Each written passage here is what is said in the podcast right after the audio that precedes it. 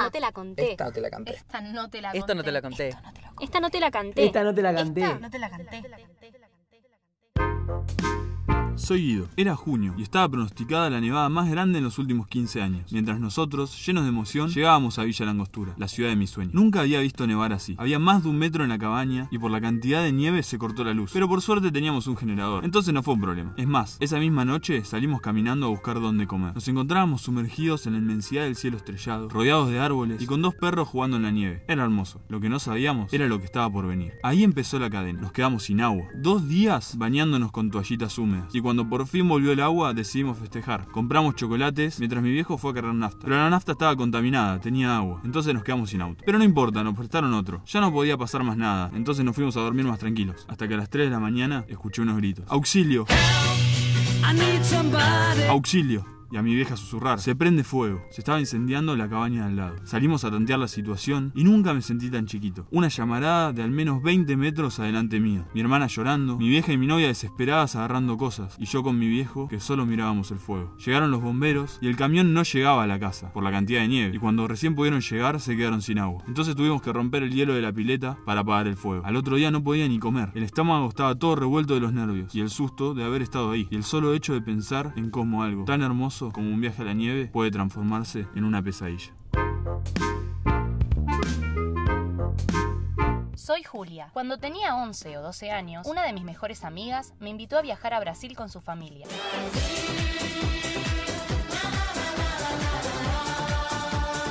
Florianópolis, para ser exacto. Yo estaba dudosa sobre si ir o no. Claro, era chiquita y sentía que iba a extrañar a mi familia, pero de todas formas decidí y muchas cosas pasaron. El lugar donde íbamos a parar era una cabaña a metros de la playa. Se veía hermosa en las fotos que mi amiga me había mostrado, pero cuando llegamos a la playa era de noche y había una tormenta fuertísima, vientos huracanados y una lluvia que nos dejó empapados. Para colmo, la única manera de llegar a la cabaña era a través de la costa, pero la marea se había elevado a su punto más alto. Terminamos escalando, con las valijas sobre nuestras cabezas, una roca que se elevaba por sobre las olas furiosas que golpeaban contra la arena. En esa situación, yo no podía más que asustarme y desear estar en casa con mi mamá. Los gritos de ¡Vamos, vamos! que pegaba cada tanto el papá de mi amiga no me tranquilizaban mucho tampoco. Cuando llegamos a un punto donde seguir avanzando parecía imposible, la mamá de mi amiga se dio cuenta de que a unos metros de nosotros, sobre una elevación vegetal, había un caminito que las olas no llegaban a alcanzar. Cuando lo señaló, los cuatro nos quedamos quietos por unos segundos. Después empezamos a reír. Yo solté una carcajada tan grande que hasta mi mamá desde Argentina debió haberla escuchado. Es así como lo que parecía que iba a ser uno de los momentos más aterradores de mi vida, en un segundo, se convirtió en uno de mis recuerdos más divertidos y que al día de hoy me sigue sacando una sonrisa.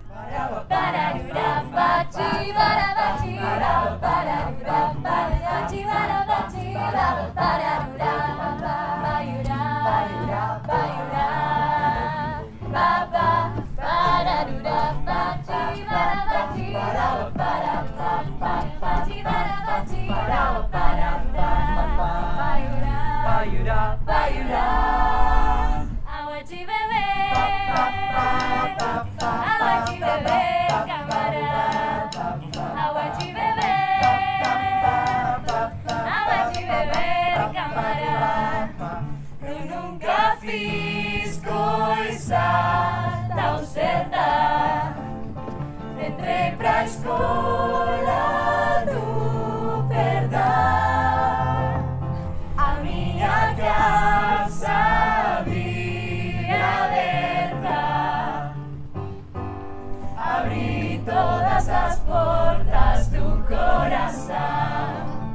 Tengo 18 años y soy amante de los musicales desde muy chico. Ya desde los 5 años me encontraba en la mitad del living cantando y bailando. En abril del 2019 pude hacer el viaje que tanto deseé desde que tengo memoria, el tan esperado viaje de egresados. Con mis compañeros tuvimos la suerte de ir a Reino Unido. Recorrimos Inglaterra, Irlanda y Escocia. Anécdota que va, anécdota que viene. Tengo una que nunca me voy a olvidar. Los últimos 4 días del viaje eran en Londres.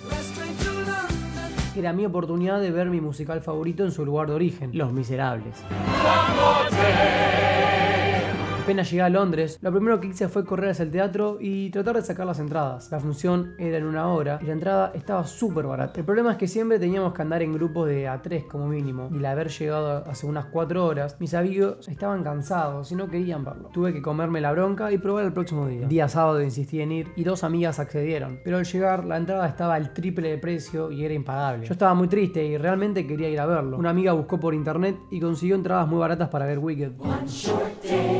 Como no queda otra, fuimos a verlo. Para llegar estuvimos caminando una hora y media porque era re lejos el teatro. Al llegar nos dieron la ubicación del asiento, pero para que se den una idea de lo lejos que estaba el escenario, me encontraba en un tercer piso y me dieron binoculares para poder ver bien a los actores. Ahí comenzó mi cara de culo. Lamentablemente el musical no me gustó. Es más, durante el primer acto dormí una siestita. Imagínense la cara de mis amigas al verme dormido, siendo yo fanático de los musicales. Perdón Abby, perdón Chipre. Las quiero mucho, pero no se puede competir contra el aburrimiento en algunas ocasiones.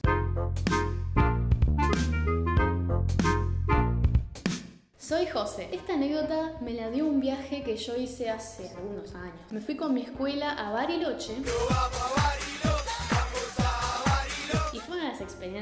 Más lindas que viví. Estábamos por hacer una caminata de 5 horas hacia el refugio Frey, donde nos esperaba un, un hermoso lago lleno de nieve. Para la travesía nos dividieron en tres grupos y yo, claro, para colmo, quedé en el que inició último. A diferencia de todos los demás, nosotros íbamos tranquilos, mirando siempre para arriba, donde estaban las luces del sol y entre los árboles hacían un hermoso espectáculo. Cada cierto tiempo nos encontrábamos todos unos minutos para recargar pilas, tomar agua y descansar. Era en ese mismo momento donde venían todas las chistes, todas las jodas de los grupos más rápidos. Llegaban comentarios como, no van a llegar nunca, che, si siguen así, se va a hacer de noche. Y así fueron las primeras paradas, totalmente insoportables. Nosotros, las tortugas, seguíamos nuestro paso y las liebres se reían de nosotros. Nuestro momento de gloria llegó cuando tres personas de los primeros grupos se marearon, se descompusieron y algunos casi se desmayan. Así que claramente tuvieron que parar. Poco a poco los fuimos divisando a la distancia y pensábamos, che, qué raro, tan rápido estamos caminando. Los pasamos de largo en silencio. Y por dentro nos estábamos riendo. y lideramos finalmente la comitiva.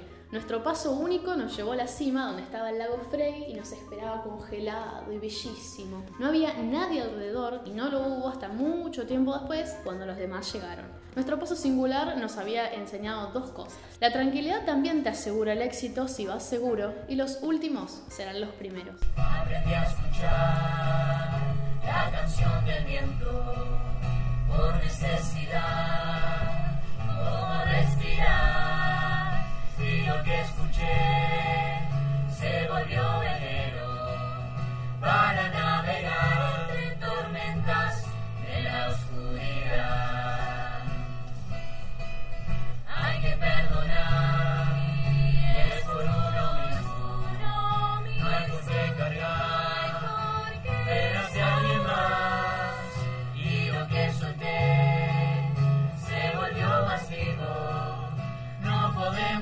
enjaular lo que está destinado a volar. Por eso te quiero aquí, fluyendo cerca de mí. Por eso te fui a buscar del otro lado del mar. Fue para reconstruir todo lo que no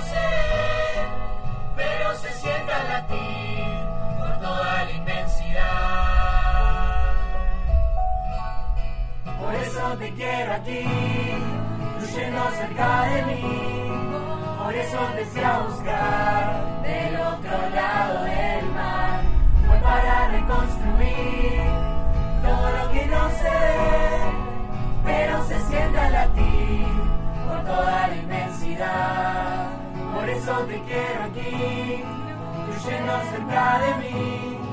Por eso te fui a buscar del otro lado del mar.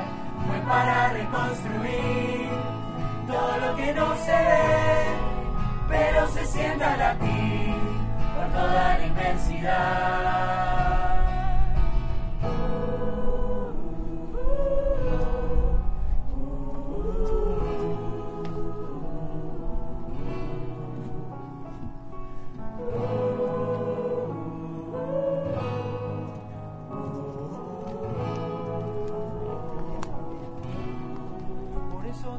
Aquí, yendo cerca de mí. Por eso te fui a buscar del otro lado del mar. Fue para reconstruir todo lo que no se ve, pero se sienta latir por toda la.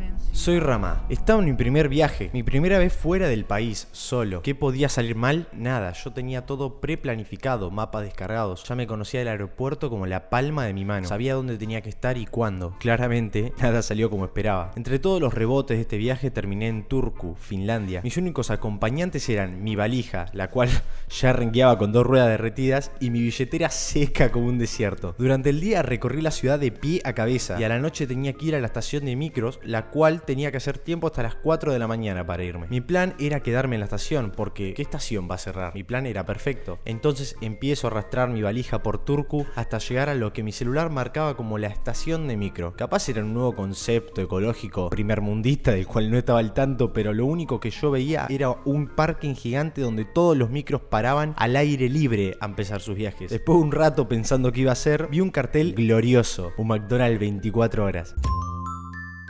Listo, acá soy yo. Entro como algo, me hago el boludo y me voy a las 4. Claro, mi cabeza pensó que un pibe con una valija enorme y su mochila iban a pasar desapercibido. Algo que aprendí es que no importa dónde estés, un McDonald's 24 horas, un sábado a la noche, es igual, sea en Mar del Plata frente a la Normandina o en el medio de la nada de la Europa Occidental. Ya había pasado una hora y yo seguía haciendo tiempo con mi hamburguesa mientras la puerta era un peaje de locos del cual ninguno pasaría un antidoping. Gracias a ellos mi estadía fue más rápida y llegué a disfrutar cada momento de toda esta situación que parecía desesperante. Así llegué sano y salvo al micro donde ese asiento duro lo sentí como el mejor colchón que había visto. Y llegué sano y salvo a seguir lo que me faltaba. Nos despedimos por hoy. No se olviden de seguirnos en nuestro Instagram arroba bocacusa y los esperamos en el próximo capítulo de Esto no te lo conté.